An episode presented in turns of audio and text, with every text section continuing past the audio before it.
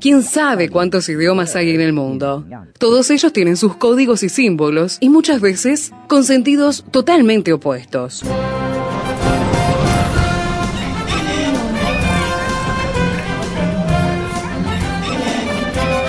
Jungla semántica. Para descifrar las palabras, para entender su raíz, para saber de qué hablamos. Jungla semántica. Nos lidera en esta expedición el profesor Héctor Leites.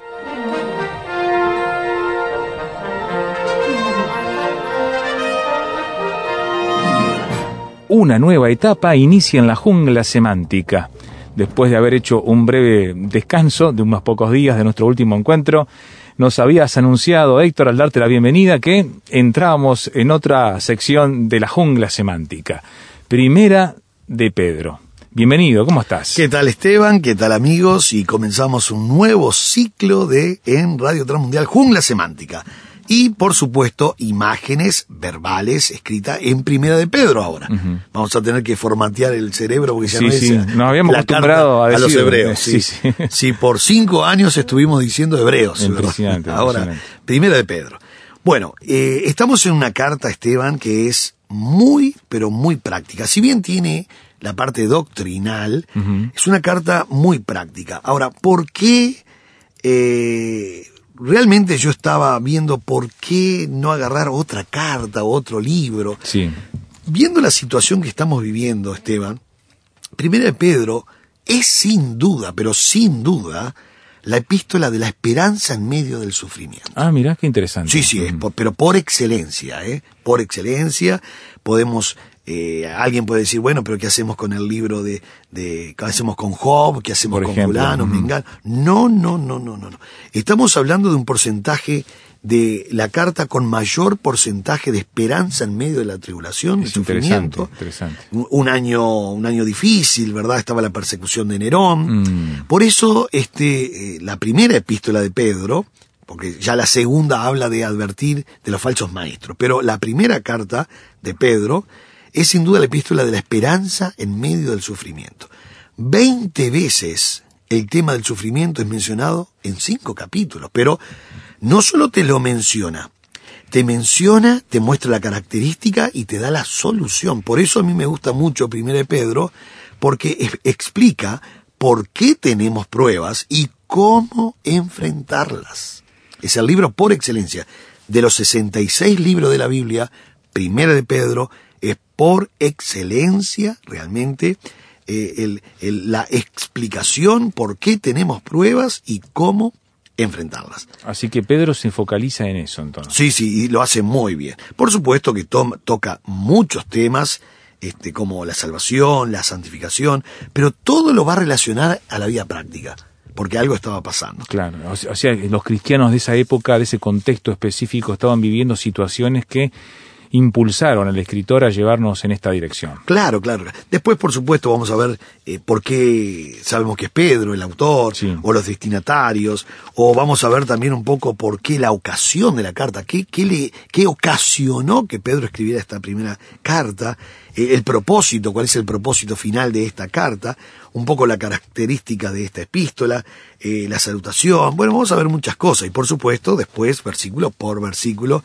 de primera de Pedro. Pero a mí me llama la atención esta carta, quizás la referencia más directa, eh, Esteban, eh, al sufrimiento, y que a la vez constituye un reto para, un reto para nosotros, se encuentra en el capítulo 4. En el capítulo 4, versículo 19, eh, es un, capítulo que, un versículo que es muy enfático, dice, de modo que los que padecen según la voluntad de Dios, encomienden sus almas al fiel Creador y hagan el bien. Este es un versículo clave en la carta, Sí, entonces. eh, para mí resume eh, los cinco capítulos. ¿Por qué? Eh, quizás, vuelvo a repetir, la referencia más directa relativa al sufrimiento y que, a la vez constituye un reto porque no solo habla del sufrimiento, sino que me está, me está retando de alguna manera, ¿verdad? De alguna manera me está pidiendo que yo haga algo, ¿verdad? Donde Pedro lo presenta como la voluntad de Dios. Por eso dice, eh, de modo que los que padecen según la voluntad de Dios, y ojo Esteban, algo que me llama la atención, Pedro no solo está mostrando el problema, me está retando a mí a cómo salir del problema, pero a su vez, en donde Pedro lo presenta como la voluntad de Dios. Cosa que hoy muy poco se está entendiendo que también las pruebas, adversidades, las vicisitudes, son parte de la, voluntad, de Dios. A mí me viene a la mente, Esteban, y el oyente debe recordar muy bien, una oración que hace Pedro, eh, perdón, que hace Pablo, allí en Romanos capítulo 1, ¿verdad? Cuando en el verso 10 dice, rogando que si de alguna manera tenga al fin, por la voluntad de Dios, un próspero viaje para ir a vosotros. Sí. Él dice por la voluntad de Dios. Notemos algo, Esteban. Todos los deseos de Pablo, metas, proyectos, eh, todo lo que él tenía como metas a largo, y eh, largo plazo y corto plazo, debían pasar por la voluntad de Dios. Mm. Cuando nosotros escuchamos esta oración, que es una oración, Esteban, que no predica a Dios, él dice rogando, él no está reclamando, él no está visualizando, confesando, decretando. Él está rogando. Rogando. Este término, rogando, se ha perdido hoy. Hoy escuchamos a nivel mundial que hay que reclamar, hay que visualizar, Sí. decretar, soltar, eh, qué sé yo. Mandar, este, mandar, ordenar. eh, Sí, verbos imperativos. este, y uno dice, pero estamos todos mal. No hemos leído la Biblia. Romanos capítulo 1, verso 10, es el apóstol Pablo en condiciones óptimas para pedir algunas cosas a Dios. No pide, ruega, rogando que si de alguna manera tenga el fin, y eso habla de la sumisión, tenga el fin, por la voluntad de Dios. Aquí habla de una sujeción a la voluntad de Dios un próspero viaje para ir a Roma. Ahora, cualquiera que ha leído el libro de los Hechos, del capítulo 21 al 28, sabe los cuatro años que Fue un llevó, sufrimiento que eso. fue, pero fue el sufrimiento en pasar por los jueces, por los abogados, por los tribunales, Félix, Festo, Lisa, sí. Agripa, cuatro años, en, en estos cuatro juicios, cuatro años encarcelado. Félix, Festo, Licias, Agripa, y llegar a Octavio Augusto César, cinco en total. Ahora, antes de embarcar, él pasó muy pero muy mal. Lo, maltrataron muy mal. Y resulta que ahora él va preso porque eh, apeló a Octavio Augusto César en una nave que aconsejó de no zarpar porque era el tiempo del ayuno, eso es octubre-noviembre, o sea, él está diciendo el tiempo del Yom Kippur, el tiempo de lo que era las tormentas. Por supuesto que el dueño de la nave, el capitán, no están escuchando a Pablo porque él es un preso, es- está menospreciado. El tercer día tienen que tirar casi toda la comida.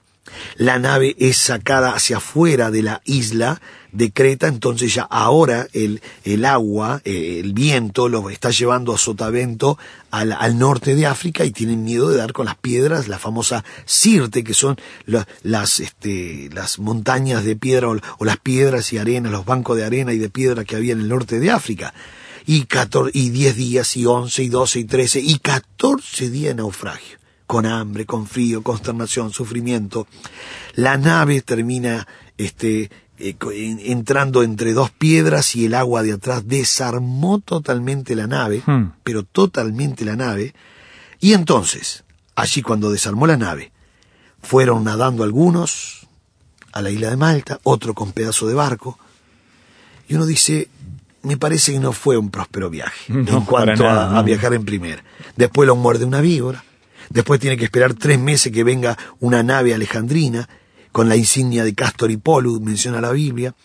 Eh, tres meses para, eh, esperando la nave, después llegaron a la isla de, a la, a la bahía de Puteoli, hoy Nápoles, cinco días caminando por la famosa vía Apia hasta Roma, y allí preso en Roma. y uno dice, ¿dónde está la, el decretar, confesar, visualizar, de, eh, soltar alguna palabra para tener un buen viaje? Esto le pasó a un apóstol de Jesucristo. ¿eh? Sí, y, y realmente... Un verdadero apóstol, Un verdadero apóstol, ¿verdad? Exactamente.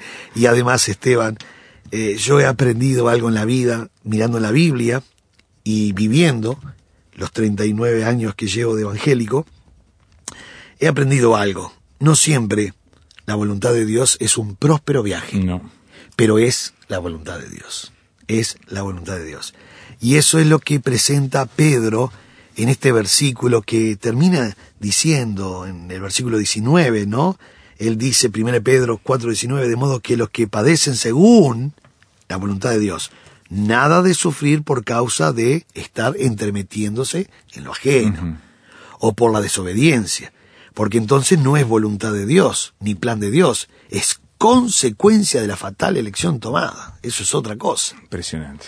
Entonces él dice, los que padecen persecución, los que padecen según la voluntad de Dios, encomienden, y es una linda palabra, después la vamos a analizar, pero es, es colocar mi alma en una encomienda. ¿Quién se anima a colocar su alma en una encomienda de ómnibus, avión, para mandarlo a algún lado, Sí, no? sí. No estamos enviando No. cualquier cosa, estamos mandando toda la vida mía Al fiel creador. al fiel creador y hagan, Hagan el- el, bien. bien. Es parte de la voluntad de Dios. Hacemos una pausa en la conversación con el profesor Héctor Leites. Estamos haciendo una introducción a los temas más relevantes que plantea Primera de Pedro. Ya volvemos. Nuestro canal de comunicación, jungla semántica, arroba transmundial.org.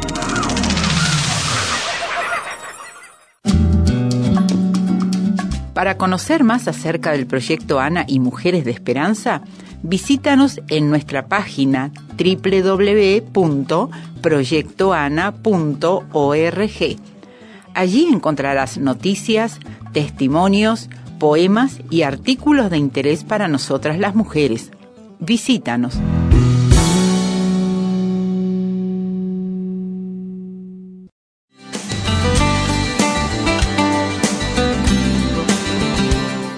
Prepárese con el Seminario Bíblico de Fe, enseñando con excelencia para un servicio eficaz. Seminario Bíblico de Fe. Por informes, llame al 2 902 90 89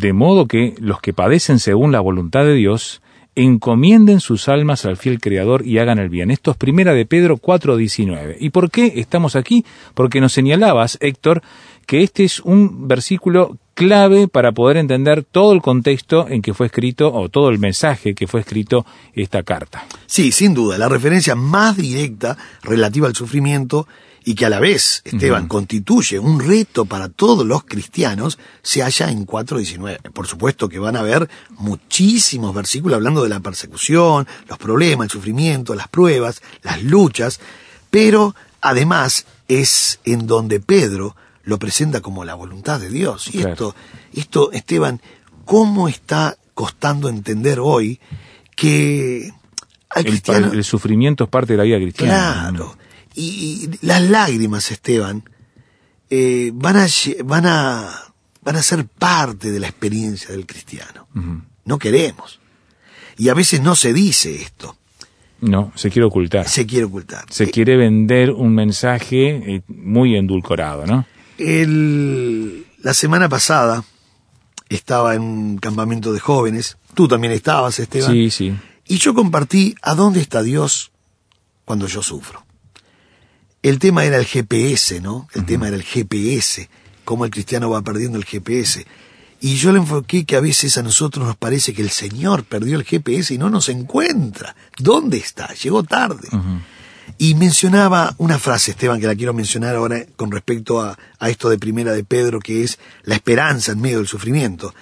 El Señor puede calmar la tormenta en ocho segundos o en catorce días. Ocho segundos como en Marcos 4, versículo 35, que de la gran tormenta se hizo gran bonanza. El Señor estaba durmiendo en la barca, se despertó en Marcos 4, verso 35, y reprendió el viento y en ocho segundos se hizo gran bonanza. De gran tormenta, gran bonanza. Yo lo creo. Lo creo porque es un Dios que es poderoso, soberano y no hay nada imposible para él. Es un Dios de los milagros. Pero la otra cara de la moneda es, él puede no calmar o demorar 14 días para resolver algo del problema. Porque Pablo también estaba en una barca con 276 pasajeros en Hechos capítulo 27 y 28 y el viento nunca calmó Esteban. cada vez iba intensificando más y más, hasta que la barca entró y quedó incrustada en su proa en dos piedras, y el agua desarmó, literalmente desarmó la nave en diez mil pedazos de madera. Y uno dice, ¿dónde está el poder de Dios? ¿Dónde está el milagro de Dios? Yo veo milagro. Primero, que Dios había visitado a Pablo y le dijo, no temas, ninguno va, a perecer. Pero el otro milagro que veo es un poquito más este, contundente y tangible, porque Dios repartió para el que no sabía nadar pedazo de barcos para todos. Eso es un milagro de Dios. Y si alguien me dice que no es milagro de Dios el pedazo de barco, que entonces me dé ese pedazo de barco cuando esté allí llegando a la isla de Malta. No se perdió ni uno, dice el texto. Ni uno, jamás. Entonces uno dice, pero ¿eso es milagro? Sí, lo que pasa es que no fue en ocho segundos, fue en catorce días. Dios tiene diferencias en cómo... Exactamente. Y el cristiano no está captando lo que va a decir... En cada momento, ¿no? Claro. Y, el cristiano tiende a decir, si, si, si la barca sigue en tormenta, ¿dónde está Dios que yo estoy sufriendo en la barca y Dios no viene al rescate? Y Dios dice, estoy dándote fuerza. Esteban, o Dios calma la tormenta, como en Marcos 4. Sí, puede hacerlo. O Dios te calma a ti, pero Dios calma. ¿Qué fue lo que le pasó a Pablo? A Pablo, en medio de esa tempestad. Y inclusive él alentó a todos que comieran porque Dios tenía el control. Y todos comieron con calma porque Dios estaba en el plan, aunque Dios estaba soplando fuerte. Mm. Entonces, hay que mostrar todo lo que es la moneda, las dos caras de la moneda. O, o viene el milagro en ocho segundos o en catorce días, pero viene. Y, sin, y si él no calma la tormenta, como en Marcos 4, entonces me va a calmar a mí, me va a dar fuerza, poder, me va a dar de esa seguridad de que Él está conmigo todos los días, como poderoso gigante. Esto es lo importante en la vida. Ahora, cuando nosotros llegamos, Esteban, en esta introducción de ver que este versículo es un versículo lema, tenemos que ver también que en, esta introducción, que él en toda la carta está tocando diferentes temas referentes a la tribulación. Primero, él recuerda a sus lectores los sufrimientos de Cristo. Él comenzó así, en Primera de Pedro 1.11 dice, escudriñando qué persona y qué tiempo indicaba el Espíritu de Cristo. Es interesante. Cuando llegamos al capítulo 2, versículo 21, él dice categóricamente que, pues para esto fuiste llamado, porque también Cristo padeció por nosotros. O sea, algo muy importante, recuerda a sus lectores los sufrimientos de Cristo. No es el, el consuelo de el consuelo de tonto, como se dice, ¿no? No, no, no, no, no, no. Es el aliento. No nos olvidemos lo que leímos nosotros en Hebreos, capítulo 12, que Cristo murió para que vuestro ánimo no se canse hasta desmayar. O sea, uno de los tantos propósitos, el primero era salvar a la humanidad, pero uno de los tantos propósitos era también darnos aliento, fuerza, ánimo en los momentos de sufrimiento. Y eso Pedro lo está diciendo, recuerda a sus lectores los sufrimientos, los alienta a imitar a Cristo, como cuando llegamos al capítulo 4, él dice, puesto que Cristo ha padecido por nosotros en la carne, vosotros también armaos del mismo pensamiento. O sea, fíjate cuántos versículos hay que está tratando de mostrar esto de la esperanza en medio de la adversidad. Entonces, les recuerda a sus lectores el sufrimiento de Cristo, los alienta a imitar a Cristo, los exhorta a esperar, y esto es interesante, ¿eh? En el sufrimiento. Como dice 4.12, amados, no sorprendáis del fuego de prueba que os ha sobrevenido, como si alguna cosa extraña os aconteciere.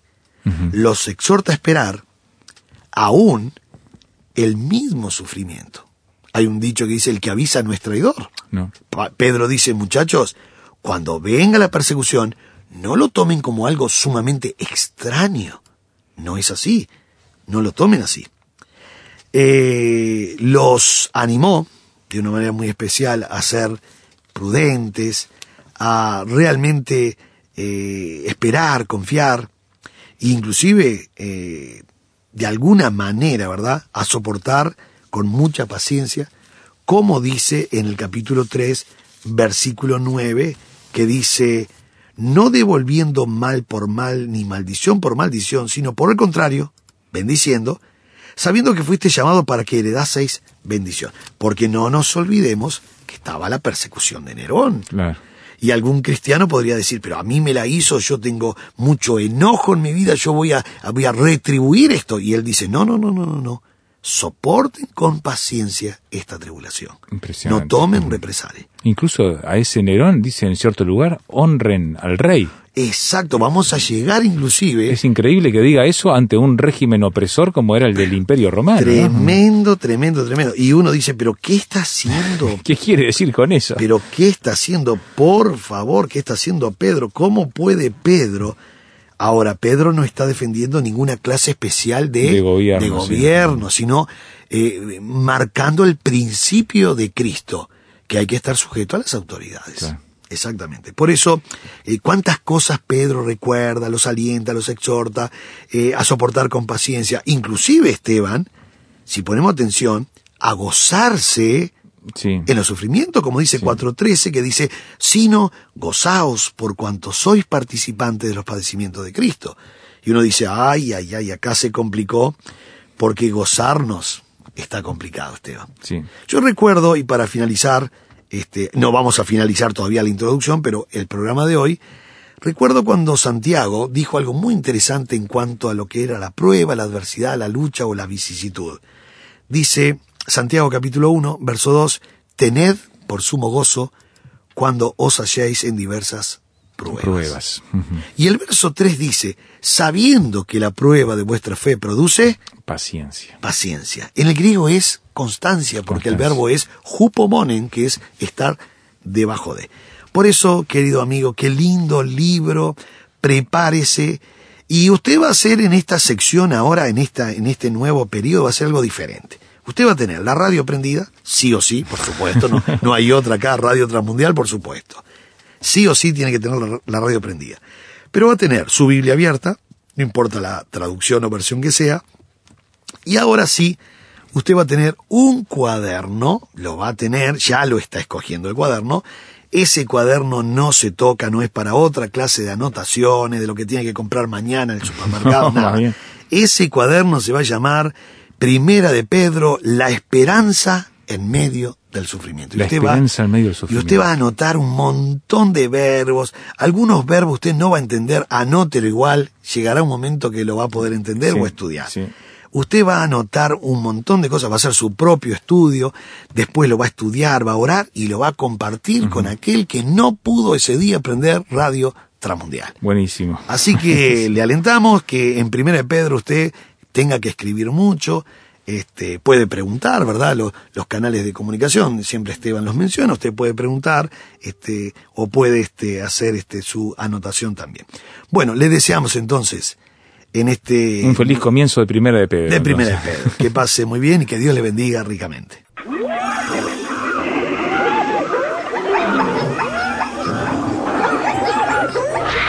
Hoy termina esta etapa de la expedición, pero lo esperamos en el próximo programa para adentrarnos en la jungla semántica. Jungla semántica es una producción del Seminario Bíblico de Fe y Radio Transmundial. Jungla semántica.